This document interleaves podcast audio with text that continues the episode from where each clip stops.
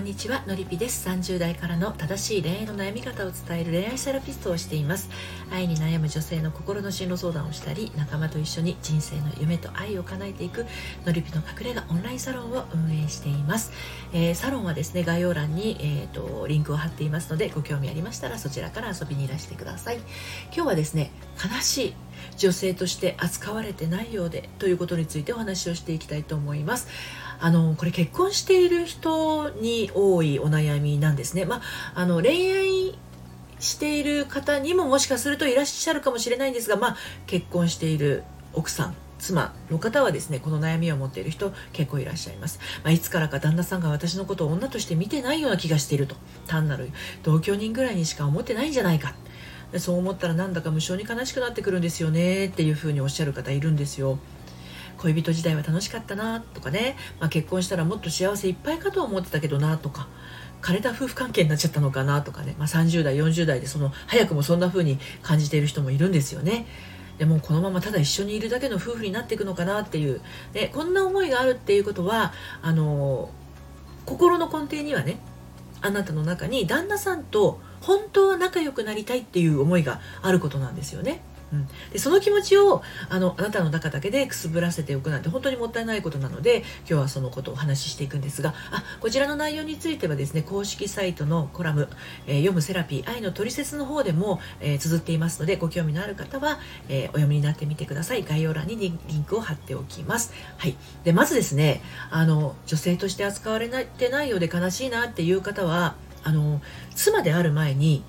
母である前にお子さんがいらっしゃったら母である前にあのそして女である前にですねあなたはあなたであるっていうことをちょっともう一度あの改めて確認してみてほしいんですね。でまああの女性として扱われてないようでとか、まあ、の旦那さんに女として見られてないような気がするっていう場合ですよあの旦那さんの目を借りて自分を女として見てないのは意外とね自分自身かもしれないんですよ。うん、あのちょっとね気にしてほしいのがあなたは自分のことを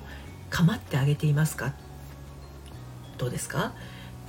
あなたは自分のしたいことをしていますか？してます、うん、あとあなたは自分の食べたいものを食べてますか？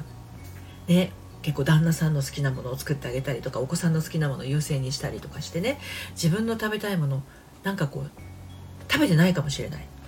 ね、これでいいやみたいな感じで作ってないですかっていうことなんですね。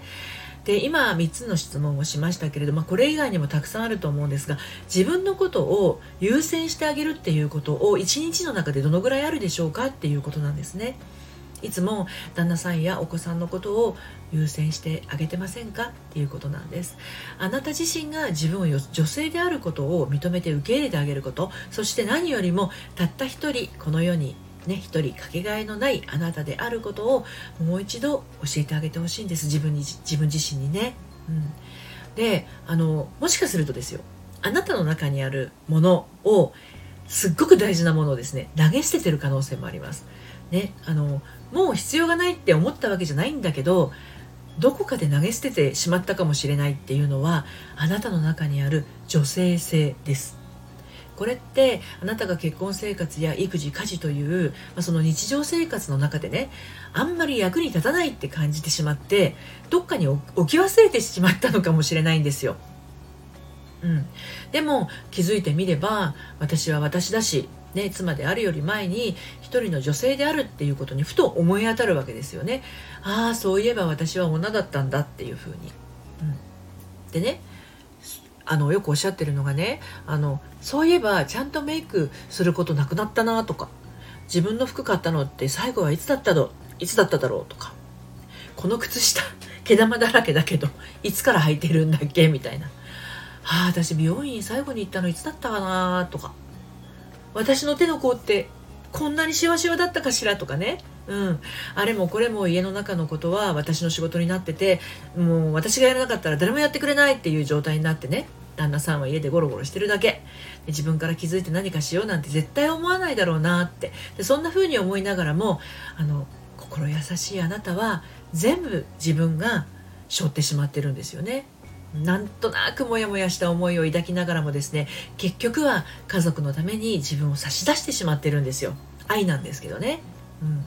でねあのそういう方にちょっとチャレンジしてもらいたいのがですねこれでいいやっていうところからの脱却脱出ですね。これが私の生きる道。これが私の満足感。そう思えるんだったらね本当は幸福感というものがあるはずなんですよ、うん、でもどこかでこれでいいやとか私にはこの程度みたいな思いがあるとねそれはね不安の種の源になっちゃうんですよ。だから置き忘れているものがもしあるんだったらそれをもう一度手繰り寄せてみてください。忘れそうになっているメイクの眉毛。ね一筆書いてみてください旦那さんが女性として見てくれないなんとなく女性として扱ってくれてないような気がするっていうのはですねあなた自身があなた自身を女性として扱っていないところから実はスタートしているかもしれないっていうことなんですね。あの昔ね住んでいたマンションでね隣に住んでいたあの女性から聞いた話なんですがその人はあの当時50歳代だと思うんですねでお母様はその当時80歳代だったと思うんですよ。である日ねそのお母様の方がちょっとあの入院されたんですね何かのご病気で。であのその時ねあのちょっとお庭越しにその50代の女性と話してて当時私は30代だったんですけれどもあのちょっと聞いてくださいよって言われてあのうちの母今入院してるんですけどもうね毎朝メイクしてるんですよって言うんですよ。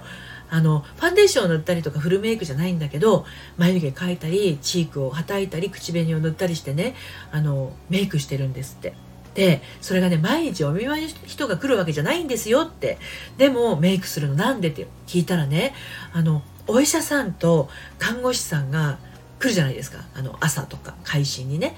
でそういうあの人たちと接するからって言ってもうちゃんとメイクしてるんですって。ちょっとねあのお医者さんがイケメンだったらしいんですよ。その80代のあの女性から見てもね。